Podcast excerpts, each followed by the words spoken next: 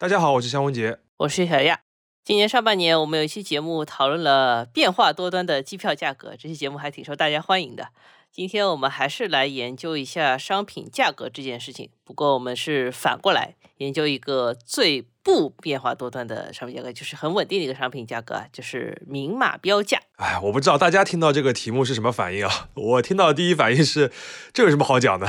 呃，对吧？但是我最近正好研究了一些跟价格有关的资料，我觉得可以说讲清楚价格稳定、明码标价这八个字背后的博弈，足够我们做好几期节目啊。今天我们先从明码标价这后四个字说起啊。明码标价可以说是现代零售业的一大特征了，就是每个商品都会有一个价签，然后你不用跟人讨价还价，对于我这种社恐人士非常友好。我想问一下肖老师，你觉得市面上有多少种明码标价的方法？这个都明码标价了，还有什么差异吗？这四个字不是很明确吗？呃，我觉得是有差异的。其实仔细想一下，明码标价很多时候更像是一个目标，而实现它的手段其实是多种多样的。呃，我举几个例子吧。最常见例子呢，可能是货柜上的价钱，比如一瓶五百五十毫升的瓶装农夫山泉，一般在便利店的标价也就是两块三块的，它都会有个价签。当然呢，在这种比如说交通枢纽这种有入场费的地方呢，它可能会卖到四到五块钱。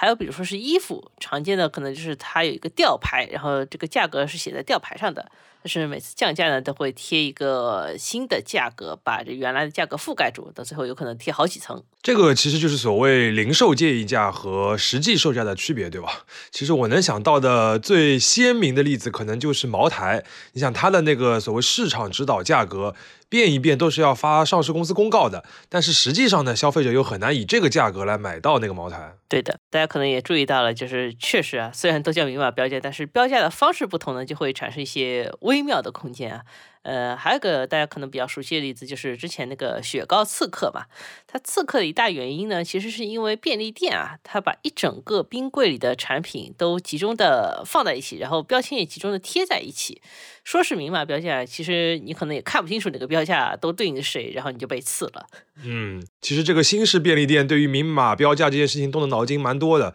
另一个例子是电子价签。呃，就是比如像便利蜂这种这个新的便利店，它在宣传自己数字化能力的时候，就会举这个技术。其实就是我们之前讲过 Kindle 的那个电子墨水屏嘛，它来替代纸质的或者是塑料的那种价签，然后它就可以随时的在后台刷新价格，这样呢又能省一些物料的费用，还能省人工自己去换价格那个这个人工费嘛，对吧？嗯，我们举了这么多例子呢，其实无非就是想说，明码标价这四个字绝对不是像字面上那么简单的。像建议零售价所引发一些反垄断的讨论，以及电子价签干掉所谓菜单成本，这一些都是经济学当中的经典话题啊。之后的节目里面我们都会讲，呃，这个坑我就先挖好放在这里了，大家敬请期待。袁老师讲了这么多，就是只是在挖坑吗？呃，只是在挖坑啊。今天呢，我们就先来解决一个坑，就是一个最简单但是也最诡异的明码标价案例，就是书。跟前面讲的大多数例子都不一样啊，就是在中国和其他很多国家，书的这个价格一般都是直接印在这个书的封底和版权页上的，它属于非常罕见的真明码标价。哎，你这么一说，确实啊，就前面我们讲到那些例子，大多数都是这个价格和产品在物理上是分离的，所以那个价格可以调来调去，对吧？但想了想，像书这样真的印在这个书的这个封面上、封皮上的，还是非常少见的。对的，嗯，像我们刚才讲到这些例子里面，最接近书的可能就是农夫山泉了，因为在有些渠道呢，这些农夫山泉的瓶贴上面会印一个建议零售价，就是两块钱。但是就像农夫山泉它的这个实际售价不可能一直是两块钱一样，书在销售过程当中，它的实际价格经常是大范围脱离这个标价的。所以说，，ins 的这个标价和灵活的售价呢，组合在一起就是一个很诡异的组合。然后呢，它也在整个世界范围内分化出两种完全不同的图书定价策略，而且呢，这个定价策略还彼此影响，然后变来变去。所以本期节目里面呢，除了中国的情况，我们也会聊到像法国和日本的相关制度与改革。听完你会知道啊，商品本身的属性有时候对于定价和标价也会有很大的影响。OK，因为今天开头岳老师在挖坑啊，所以这个开头的导入部分有点长，我们还是马上开始吧。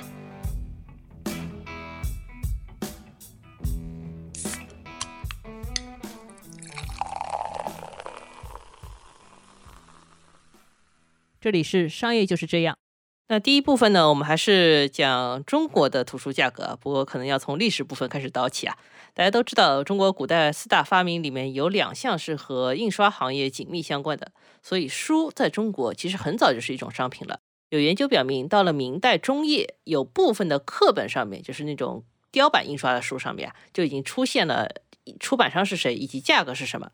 但是这类书呢，一般是那种当时比较畅销的通俗读物，就是属于大量印制而且品质比较差的一类书。然后呢，实际上找到标价的案例也不多，可能就几个。相反呢，更多更重要的经典著作，因为兼具了文化和收藏的价值，它这个价格呢，往往就是真的根据市场的供需来决定的。嗯，有点像收藏品是吧？对，嗯，不过这个明朝就有畅销书了，这个还是有一点点震撼到我的。呃，之后有机会我们也可以讲一讲这个故事。那之后呢，我们就快进一下，直接跳到出版业更发达也更现代的民国时期。当时中国的出版业中心呢，已经是转移到了上海。那书这种商品的定价权呢，基本上是掌握在一个叫做书业同业工会手里，就是整个书的一个类似于行业组织里面。那定价的方式呢，其实比较简单的，就相当于每页书呢有一个单价，然后呢算算这本书正文有多少页，然后封面呢按照印刷工艺可以折合成五到十页的正文，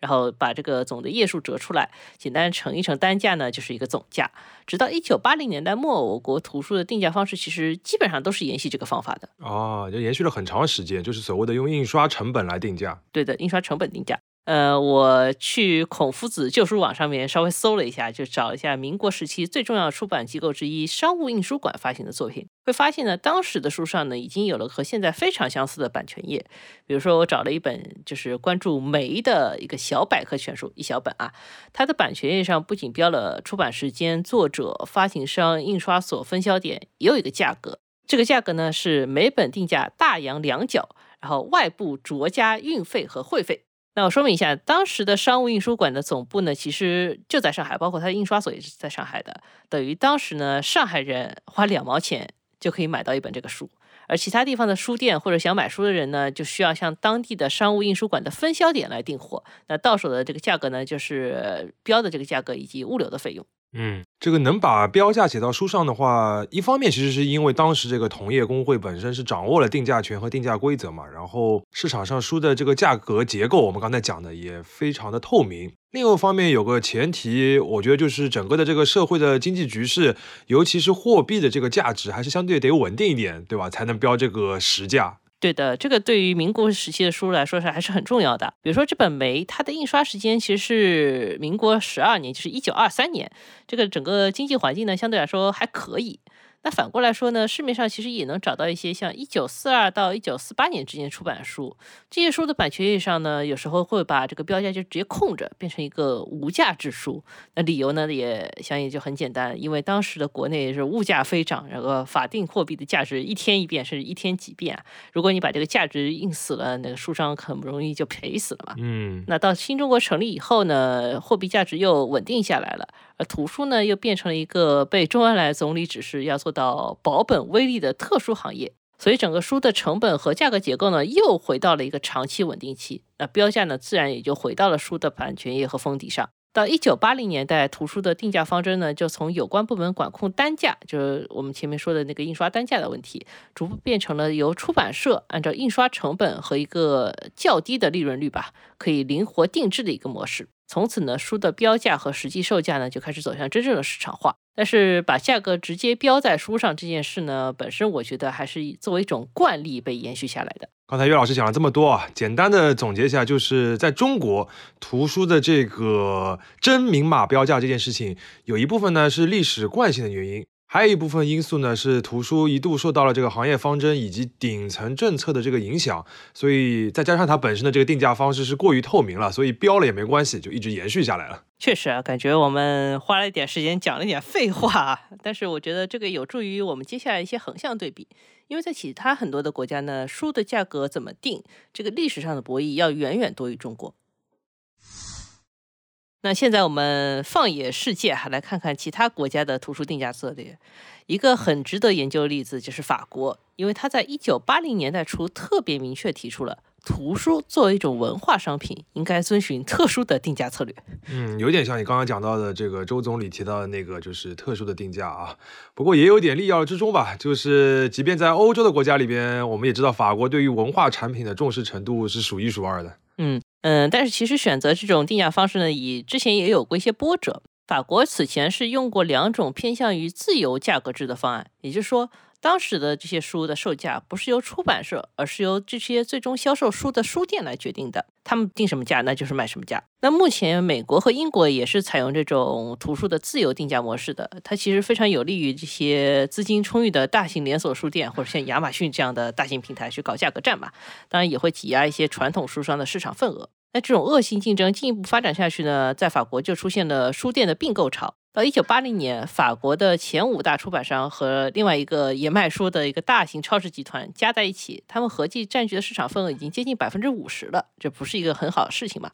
那在这个背景下呢，有一家小型的出版社叫午夜出版社。他的主编热罗姆南东就站了出来说，书籍不是普通商品。他呼吁法国政府尽快的改变整个书籍的定价策略。看了一下资料啊，这个热罗姆南东这个人本身蛮有意思的。午夜出版社其实是一个很小的机构啊，但是在他的领导下，却敢于出版很多别人不会出版的，甚至在当时大家会觉得有点古怪的作者的一些作品，比如说像萨特啊、波伏啊、杜拉斯和这个午夜出版社关系都很好。呃，我们看一下，在五月出版社的这个合作的作家名单当中，有两位后来都拿到了诺贝尔文学奖，可以说他这个品味和这个艺术上面还是有蛮高成就的。对，是个品味很有意思的人，而且热罗姆兰东本身也是一个所谓文化旗手嘛。他提出做图书定价改革这个时间呢，又正好赶上了一九八一年，法国马上就要进行下一轮总统大选了。莱东呢，这个人就同时说服了偏右翼的一个候选人希拉克和偏左翼的候选人密特朗，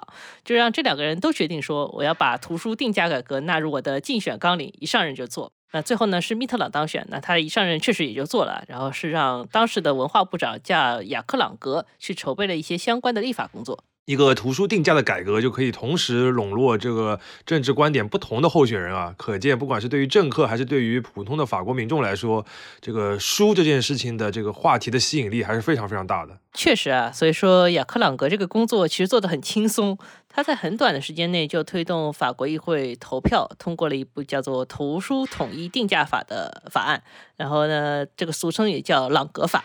这个法案的文本呢，其实只有十一条，但是我们还是挑几条重点的讲一讲，就不全部展开了。第一条呢，是由出版社为图书设定一个销售价格，而且要印在书上。第二呢，就是零售商呢可以获得基于书价一定比例的佣金作为自己的盈利来源，但是在计算佣金的时候呢，不是看你的这个销售数量，而是主要看你的服务质量。第三呢，就是零售商其实可以在定价基础上面做一些小幅调价，但是上下幅度不能超过百分之五。第四呢，就是二手书和库存时间达到六个月的书呢，就是不受朗格法限制的，可以打折卖。第五呢，就是禁止在书店张贴任何低价促销买书的广告。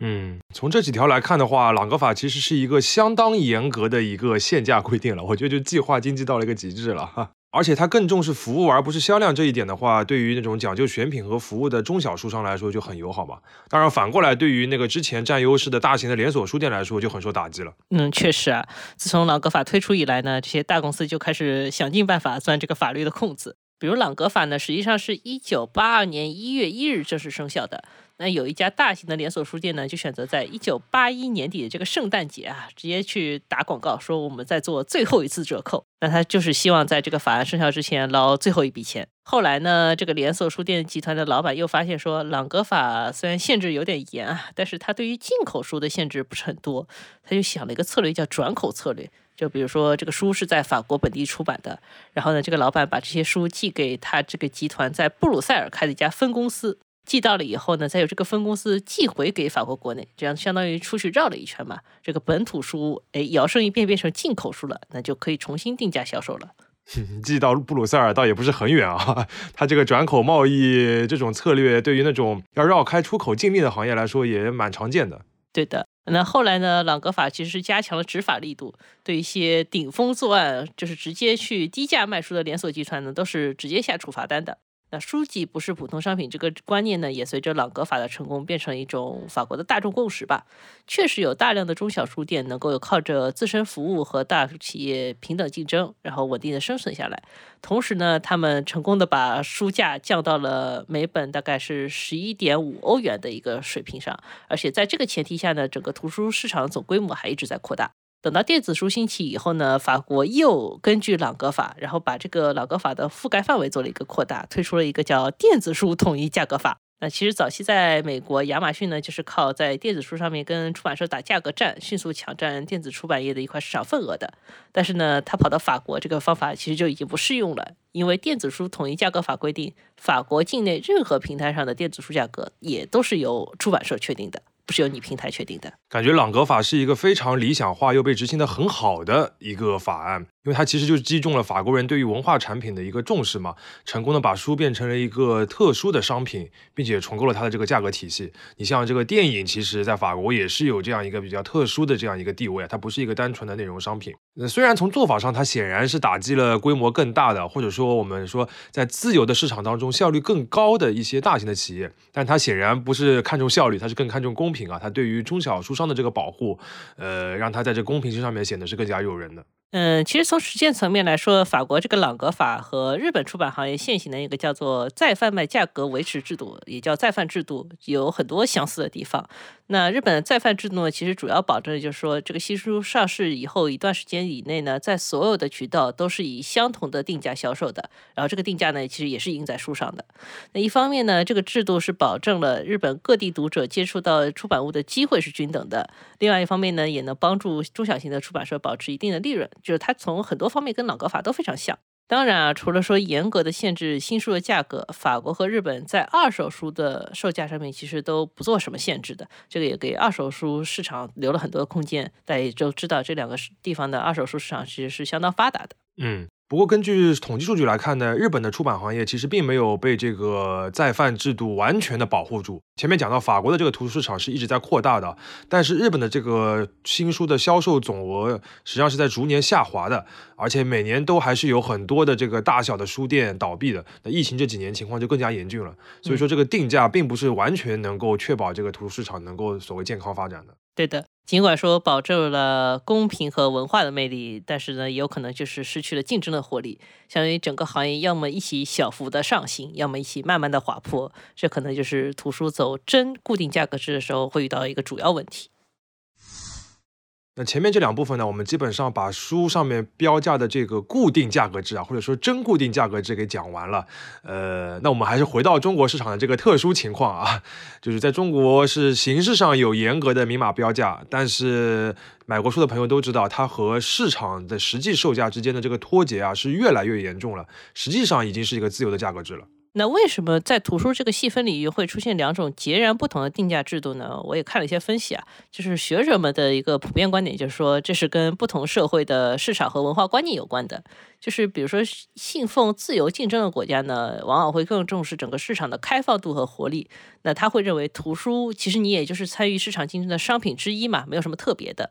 而坚持图书固定定价的一个国家呢，往往秉持是所谓文化例外论。法国就是一个非常典型的例子。那他会从平等和保护文化多样性的角度去设计更多的保护政策。嗯，当然这两种观念就是没有一定的孰错孰对啊。那所以问题就是在中国的市场，这个行业的观念到底是什么样的，对吧？呃，我觉得这个就是最难说的部分，或者说整个意见分化会比较明显。因为其实在消费者里面，也有很多人觉得说书好像应该是一个精神产品，其实也可以接受原价来买书的。当然，就是当他们看到这个电商平台打了一个超低折扣的时候，也是另外一回事了。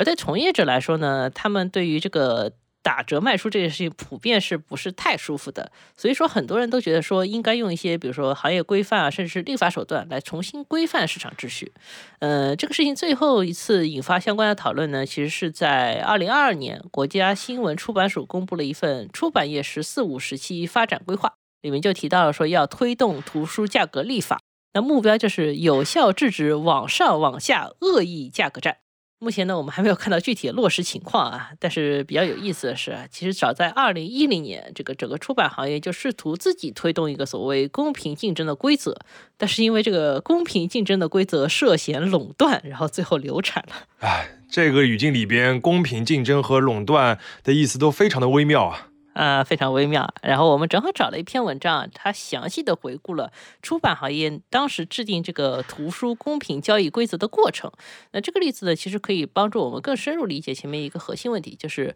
为什么明码标价和实际售价的差别这么大，以及大家到底是怎么想这个问题的。首先是一个背景啊，就是说出版行业当时除了面对就是比如说像电商平台或者一些小的书店的一种低折扣价格战以外呢，还发现了一个问题。就是某些出版社在做一些高标价和低售价共存的模式，就比如说一套书，它可能这个价格写个一两千级别的价格，实际上呢是一折卖，就是一两百卖给你。这个呢，他认为说会给消费者带来一个错觉，就是这个图书折扣就应该这么深，你就应该一折卖给我。同时呢，这么做呢，其实也可以提高整个出版公司的马洋规模，就账面上好看一点。呃，这个说明一下，马洋是属于出版行业的一个术语了。它指的就是按照书上面印的这个价格，然后乘以销售量得到的一个账面的收入。那与马洋相对的呢，就是实洋，就是实际上它销售的这个价格乘以销售量拿到的真实的这个收入。那么高标价低售价呢，就虽然不利于收入吧，但是有利于这个面子，就是马洋这个数字好看一点，对吧？对的。那基于这两个比较明显的所谓价格问题呢，出版行业内部就展开了调研，然后拿出了方案，最后形成了二零一零年版的这个图书公平交易规则。其中直接与价格相关最重要的两条，一条叫做新书一年内不得打折销售。第二条叫做优惠促销不得低于定价的百分之八十五。好，那这个就跟我们前面讲的朗格法比较接近了，对吧？而且管前管后的变化还是挺大的，嗯，就一下子从一个非常自由的市场变成了一个非常拘谨的市场。所以也就是这两条变化呢，引发了北京市消费者协会和律师协会的关注。他们提出说，这个图书公平交易规则涉嫌违反了反垄断法。为此呢，中国出版协会的副秘书长，当时这位呢也写了五条解释来说明当时制定这两条规则的目的。我觉得这些解释本身很有意思啊，也可以给大家罗列一下哈。但是大家一听就觉得这里有些问题啊。比如说，第一条就是说，他说，世界各国的图书一般都是明码标价，按照统一售价在全国各地区市场销售，是图书经营的基本原则。这个我们前面也提到了，就是还是有很多信奉自由竞争的国家，它图书是可以不标价的，对吧？所以这个一般不是那么一般，对吧？那第二条就是说，新书不打折和优惠促销现折。这个都是保护消费者权益的手段，哎，这个就比较有意思了，很新鲜啊！第一次听说消费者的权益的保护是靠消费者多付钱来实现的。呃，这个逻辑确实非常绕啊！我这尝试着把它这个展开部分给大家解释一下。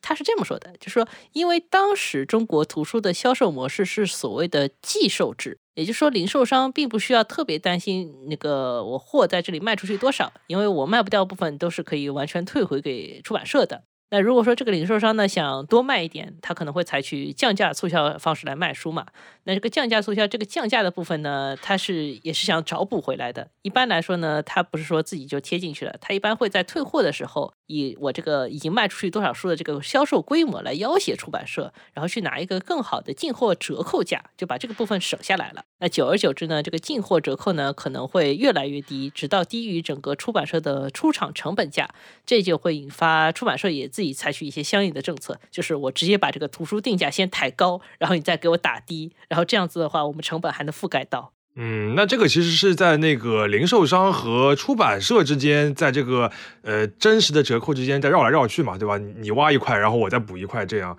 跟消费者其实也没有什么实际关系啊。啊，确实没有什么实际关系啊。不过这位副秘书长的逻辑就是这样的，他的原话是：消费者追求打折购物，只是满足个人的省钱心理。如果出版社定价时候抬高图书定价，预留下打折的空间，即使零售店打折销售，消费者心理上是满足了，实际上却受了侵害。我觉得这个，如果你一直绕在这个价格里面来说，消费者受侵害，你是讲不通的。你除非你是讲到说整个图图书行业因为这个价格混乱了，然后出不了好的书了，才影响到消费者的权益，这个你还能讲，但是又是另一个话题了，对吧？我觉得他还是纯粹的就是看不惯打折卖书。对他试图把这个逻辑给你讲清楚，但是最后发现其实跟你也没有什么关系啊。呃，然后就是他的第三条，他说图书定价的构成的基本要素是公开而且稳定的。定价基本上决定了每个环节的利润率，然后这个利润率呢普遍很薄，然后账期也紧。如果说打折卖的话，就会往上积压，积压这个上游的回款以及现金流啊。这个我觉得倒真是一个问题，就是一个所谓行业的健康度的问题嘛。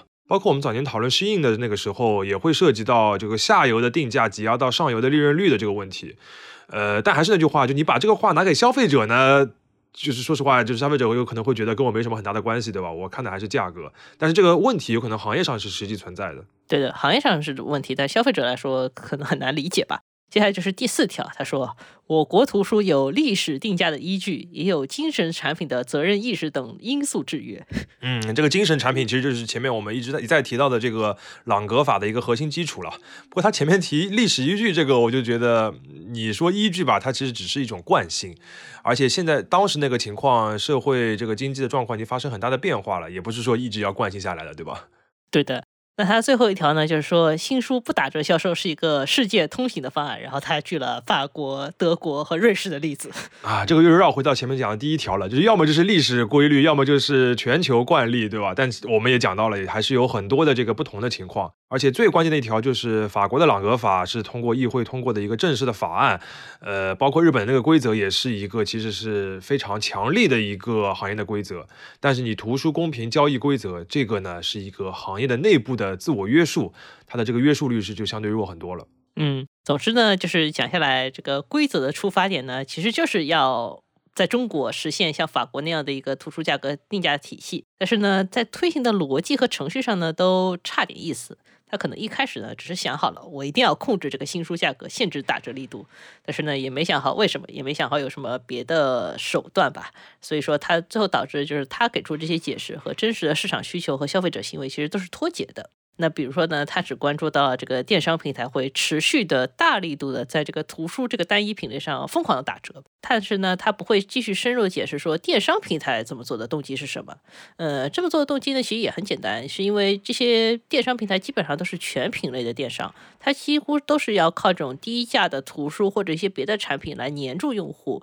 然后呢，把这个用户留在体系里面，在其他类目里面创造一些销售收入，然后再把这部分在图书上的补贴成本找补回。来，那这些呢，其实都是值得质疑和讨论的点，但是呢，这个当时这个行业规则就没有指出来。反过来说啊，就是北京市消费者协会和律师协会，呃，说他这个涉嫌垄断，倒是在垄断法的那个语境上面是有一定道理的。因为如果你坚持图书只能按照定价来销售，然后你又是一个行业来做的话，原则上就会触犯反垄断法的一些规定嘛，它属于产业链上的一个纵向的垄断协议。对的。另外就是中国的图书出版，因为还涉及到出版社资质和书号的双重门槛，其实在上游环节呢，还有一定的天然的垄断性质。再结合这个定价权，因为现在是掌握在名义定价权还是掌握在出版社手上的。那如果把这些问题都合在一起深究起来呢，确实你说它真的不是垄断吗？可能也有一点很难界定吧。当然呢，实际情况就是我们从来没有听说过哪家新华书店因为严格按照定价卖书就触犯了反垄断法，然后最后被罚钱的。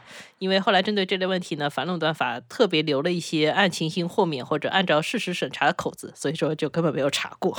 嗯，当然，至于这个出版社上面的这个就是出书的这个方面的垄断这些的，我觉得就是更深的话题了啊，跟这个定价本身关系不是很大。呃，关于垄反垄断法这个事情呢，我们这一期就不先展开了，以后有机会的话再专门讲讲吧。简单小结一下刚才的内容，其实我们详述了二零一零年中国的这个图书出版行业，它试图来固定新书的这个售价，让明码标价这件事情名副其实的一个过程。但我们后来看到它还是流产了啊。如果和法国的案例对比的话，我们就会发现，他想达到的目标可能是通过行业自身呃的这个力量难以实现的，而且还会有非常多这个法律上面的一些阻碍，比如说反垄断法。那我觉得更深层的背景呢，还是跟当时整个呃中国的这个消费市场的大的环境和大家的一个共识有关系吧。嗯，或者说它有点像，就是一九八零年代中国做双轨制价格双轨制改革的时候，它有一点小小的遗存，那它可能就是出现在这个书的价格上面。对的。那最后还有一点点时间啊，我们就从前面对于这个文化商品的讨论延伸一下。肖老师，你觉得像书影音这样非常典型的文化产品，真的能做到明码标价吗？好问题啊，我觉得其实标价是可以的，但是要不要贴到产品上这么直接彻底，我觉得还是有一些讨论空间的。想想看，举个例子啊，就是我们小时候去书店里边买书、看书的时候，那个那个时候的书其实大多数都没有塑封的嘛，就是你随手一本就可以拿过来看。我甚至可以决定把一本书看完了之后，我再决定它买不买它。这个其实比一般的这个商品消费要公开透明很多了。但现在的话，书的外面都会有一个塑封，我们其实只能根据这个腰封的文案，或者说是一些网上的这个已经铺好的影评啊、书评啊或者评分来判断一下这个书的品质如何。呃，也有可能是别人吹的都很好的一本书，但拆开来发现是本烂书，我们也很难退货。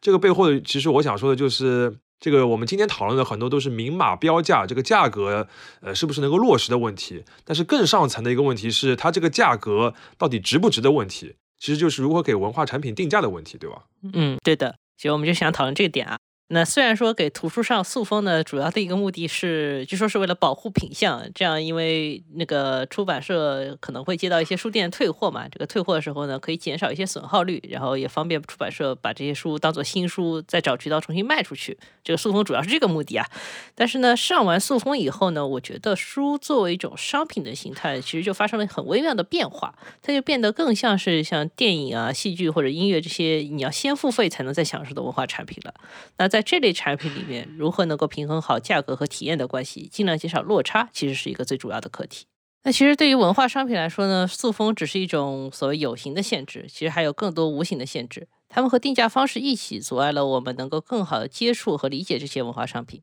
那也许未来呢，我们应该跳出这种被明码标价框住的思维模式，不仅仅是盯着书封底上的价格和电商平台上的折扣，而是应该思考，对于知识体验以及文化这样的商品，是不是有更好的组织形式，以及一致适配的全新的定价方案？毕竟价格和价值之间永远都是有落差的，尽量缩小这些落差呢，是我们的一个目标。那最后呢，如果能够探索出更合理的、更符合真实需求的价格，这可能才是市场所需要的。商业就是这样。